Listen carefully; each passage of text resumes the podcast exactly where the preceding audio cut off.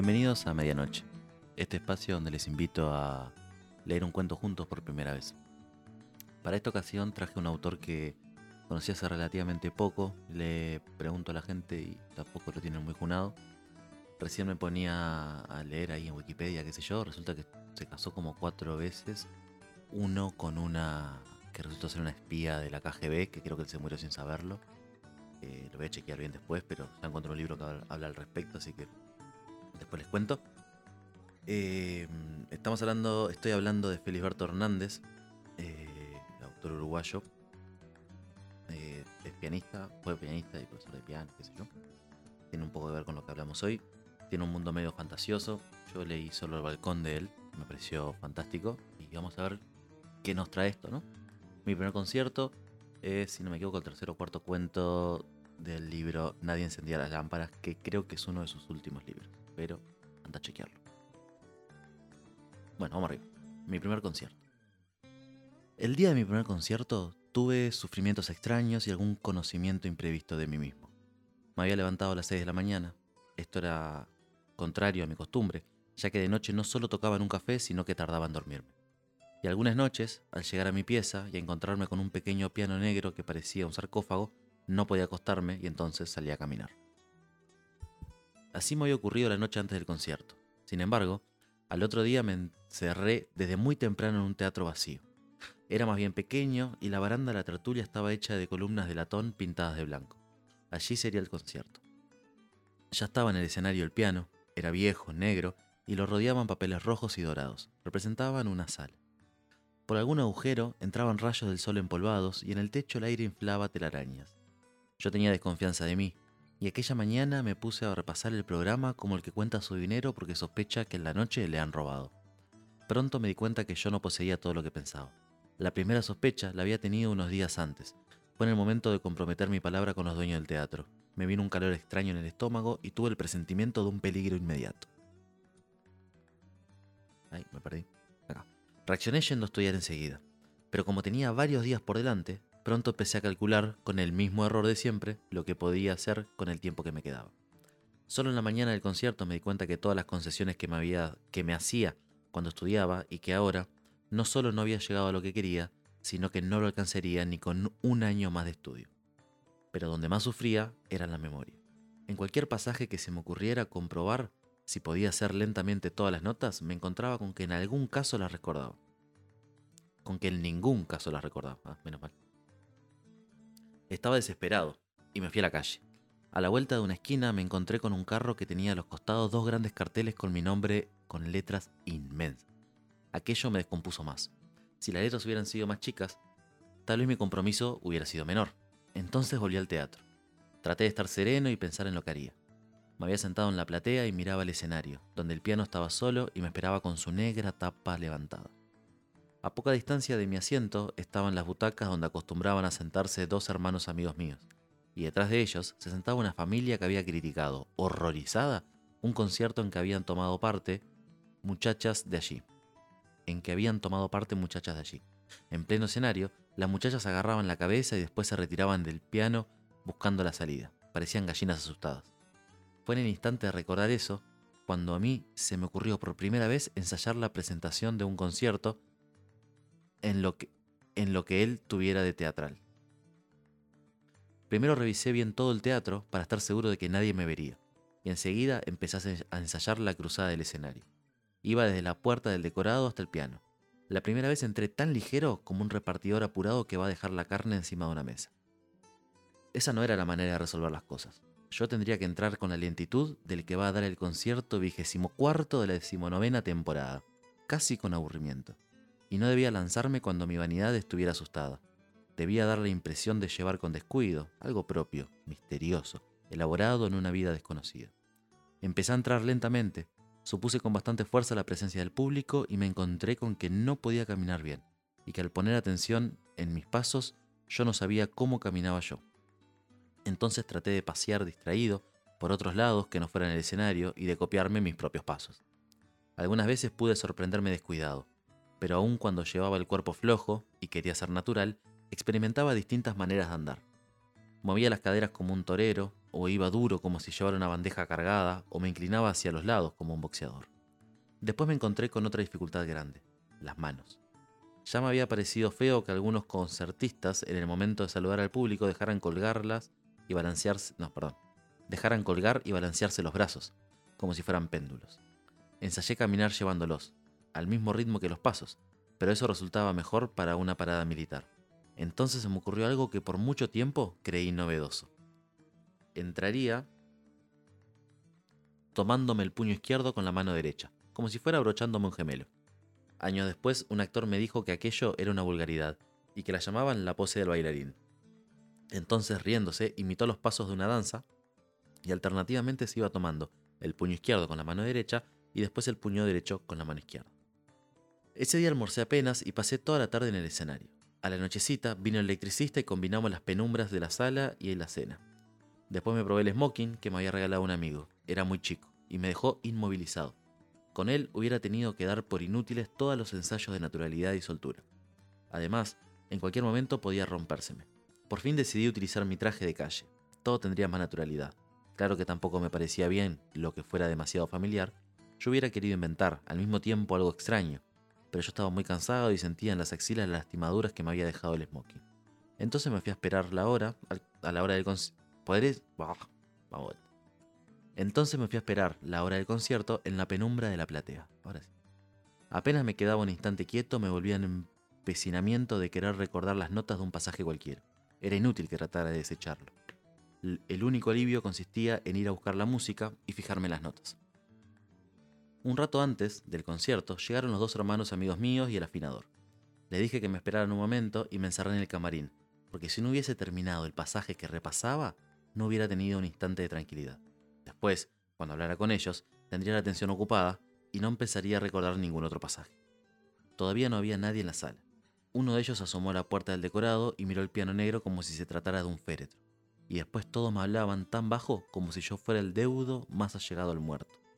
El deudo, ni idea. Si averiguan me cuentan. Cuando empezó a entrar la gente, hicimos pequeños agujeros en el decorado y mirábamos al público un poco agachados y como desde una trinchera.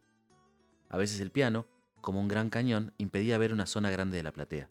Yo iba a ver un poco más, yo iba a ver un poco por los agujeros de los otros como un oficial que les fuera dando órdenes.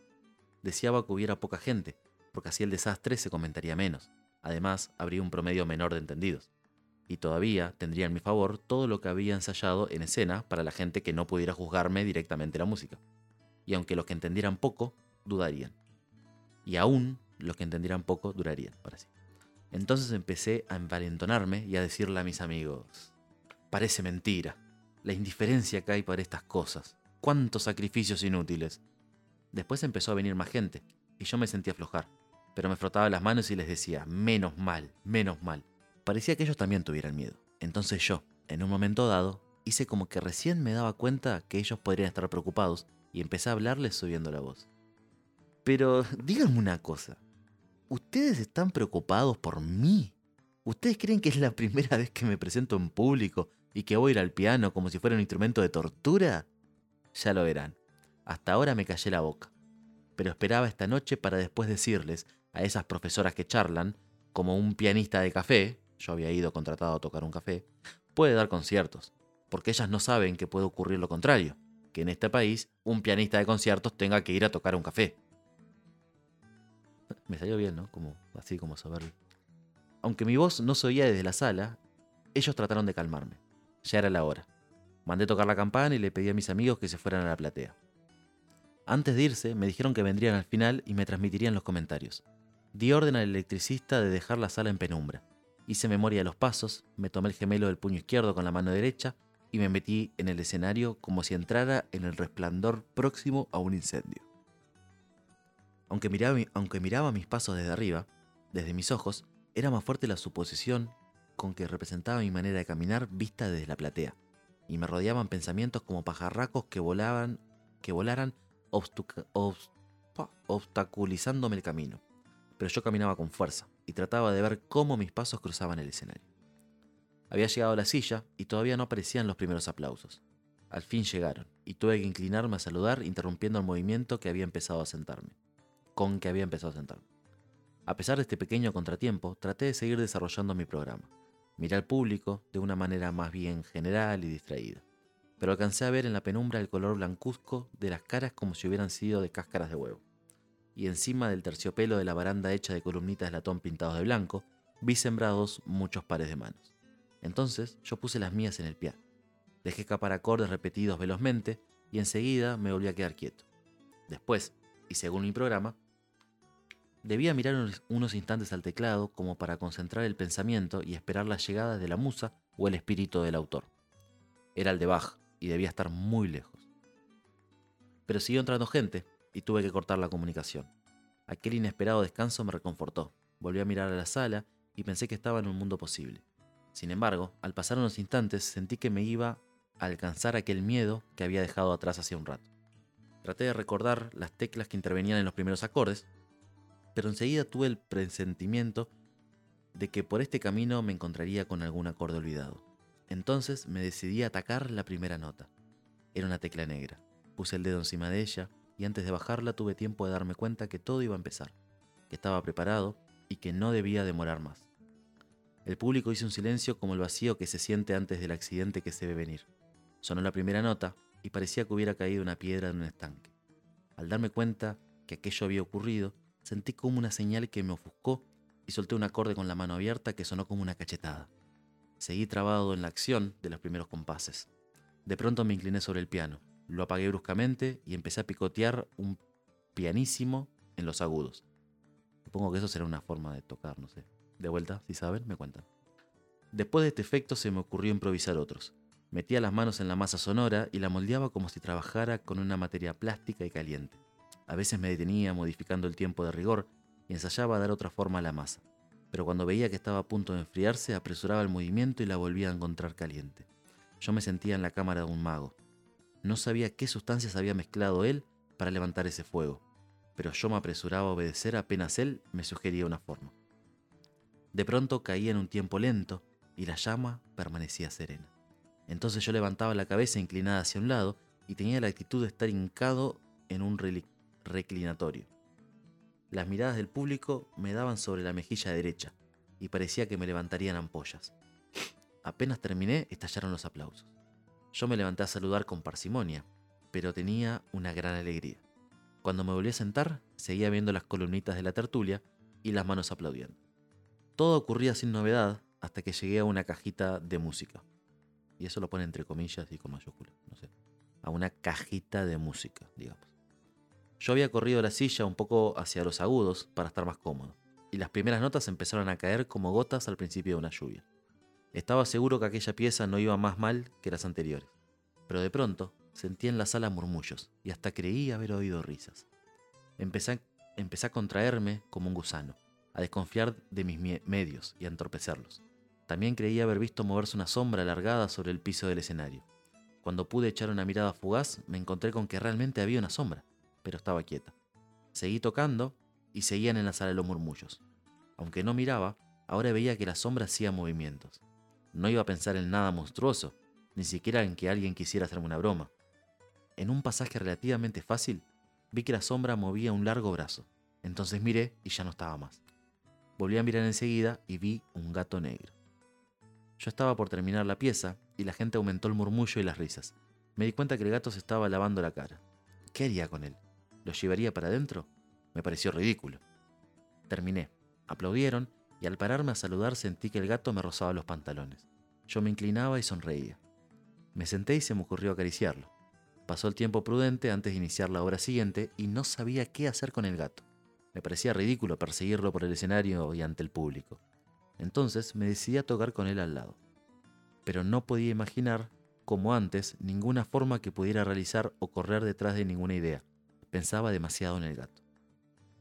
Después pensé en algo que me llenó de temor. En la mitad de la obra había unos pasajes en que yo debía dar zarpazo con la mano izquierda. Era del lado del gato, y no sería difícil que él también saltara sobre el teclado. Pero antes de llegar allí, me había hecho esta reflexión. Si el gato salta, le echarán las culpas a él de mi mala ejecución. Acá tenemos una nota al pie, que a ver qué dice. Eh, bueno, no. Cosa de traductor, no sé. Ni idea. Si el gato salta, le echarán las culpas a él de mi mala ejecución. Entonces me decidí a arriesgarme y a hacer locuras. El gato no saltó, pero yo terminé la pieza y con ella la primera parte del concierto. En medio de los aplausos miré todo el escenario, pero el gato no estaba. Mis amigos, en vez de esperar al final, vinieron a verme en el intervalo. Y me contaron los elogios de la familia que se sentaba detrás de ellos y que tanto había criticado en el concierto anterior. También habían hablado con otros, y habían resuelto darme un pequeño lunch después del concierto. Todo terminó muy bien, y me pidieron dos piezas fuera del programa. A la salida, y entre un montón de gente, sentí que una muchacha decía, Cajita de música, es él. Fin. Bueno, estoy agotado, ¿eh? No, no les comenté, pero mm, hay párrafos en este cuento que son dos caricias enteras, sin meter un fucking punto y aparte. Este, a mí me gustó mucho, de verdad lo disfruto un montón. Me encanta lo maniático del personaje. Eh, no sé, lo veo todo raro, todo tomado, ¿viste? Todo, todo comido por dentro, pobre. Pero nada, claramente se nota que es muy bueno en lo que hace. Y. No sé, me gusta, me gusta. Creo que estoy descubriendo que efectivamente sí, me gusta mucho Felisberto Hernández. Me molesta que ponga tanto yo.